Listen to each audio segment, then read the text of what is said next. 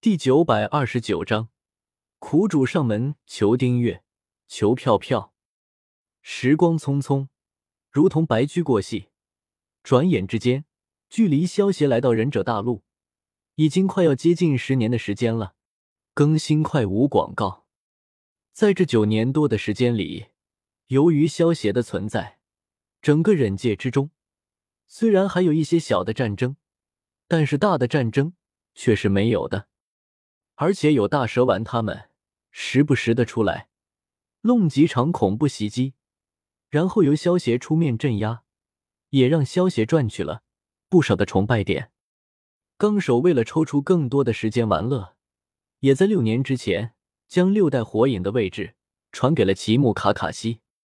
奇木卡卡西的写轮眼虽然被萧协夺走了，但是没有了写轮眼之后。卡卡西反而在很短的时间之内，便成功突破到了影级，所以他来担任火影，倒也没有人反对。在这些年里，萧协也利用分解炉分解了不少具有血迹限界的忍者尸体，也得到了一些血迹限界的晶石，还有寿元珠。大部分的寿元珠，萧协都交给了纲手三女服用，有了寿元珠之中生命力的补充。纲手他们三人依旧保持着二十岁左右的容颜。随着纲手卸下火影的职位后，昔日红也开始停止做任务。他们两人连同萧协和赵美明，在这些年之中逛遍了整个忍界，领略了不同地域的风光。这些年里，萧协有时带着纲手他们到北海钓金鱼，有时带着他们。到南极抓企鹅，有时则会带着他们坐在云端之上，一起看着金乌东升；有的时候会跟他们一起躺在月亮上看地球和星星。在这些年里，萧协他们四人每天都过着没羞没臊的幸福生活。唯一让纲手他们三人觉得遗憾的就是，他们没有能够给萧协生下一儿半女。不过，纲手他们。之所以没有能够怀上萧邪的孩子，是因为萧邪刻意而为之。现在的萧协还有纲手他们都是凡胎肉体，如果让纲手他们生出孩子，那么这些孩子的天赋恐怕会跟平常人没有两样，以后想要修炼也就非常困难了。而且火影忍者的世界还是过于低级了，不利于修行，所以萧协并不准备在这个世界。给自己留下子嗣。妙木山之中，自来也看着不远处正在刻苦修炼的鸣人，有些欣慰的点了点头。由于之前长门被萧协利用别天神给控制了，所以长门也就没有跟自来也战斗过，自来也自然也就没有死掉，一直活了下来。鸣人身为第四代火影的儿子，而且体内还有九尾一半的查克拉。卡卡西已经准备让鸣人接任第七代火影的位置了，不过在鸣人接任火影之前，还需要经过一番历练才行。所以卡卡西便请求自来也来教导鸣人。自来也身为四代火影的师傅，就连鸣人的名字都是由自来也起的。鸣人在自来也的心中，其实就跟他的亲孙子差不多。所以卡卡西求到自来也身上的时候。自来也很快便答应了下来，于是自来也便带着鸣人，先是在妙木山修炼了两年的时间，然后又带着鸣人出去历练了两年，增加鸣人的见识，还有磨练他的心性，最后又重新带着鸣人来到了妙木山，一直修炼到现在。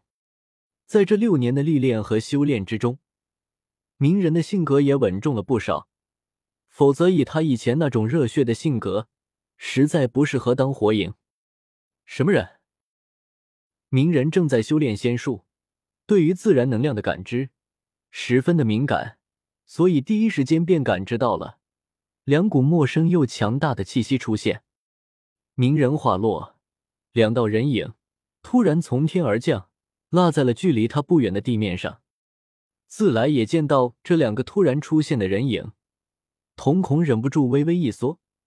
要知道，只有和妙木山蛤蟆一族签订契约的人才能够来到妙木山。而这两个突然出现的家伙，明显并不是通过正常手段来到妙木山的，加上他们身上的装扮，让自来也心中升起一种不好的预感。其中为首的是一个身穿白色寿衣，头上盖着一条透明的纱巾，扎着一头高马尾白发，头上长着双角，有着一对白眼的男人。而他旁边的男人，则是身穿白色寿衣，只露出半张脸，背后漂浮着一个红色圆环的大汉。没想到神树的查克拉，竟然会以这样的形式分散。不过这只狐狸的查克拉。只是神树查克拉的一部分，剩余的查克拉，为什么我会感知不到？大筒木桃是利用白眼，很轻易的就看到了鸣人体内九尾的查克拉。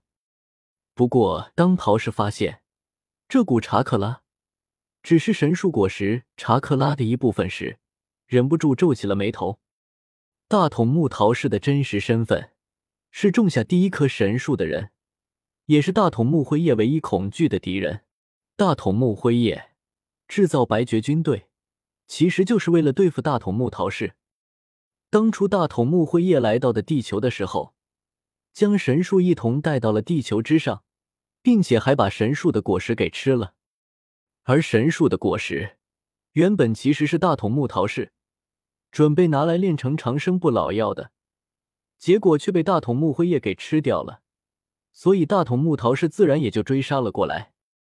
其实讲道理来说，大筒木桃是算不上坏人，只是大家的立场不一样罢了。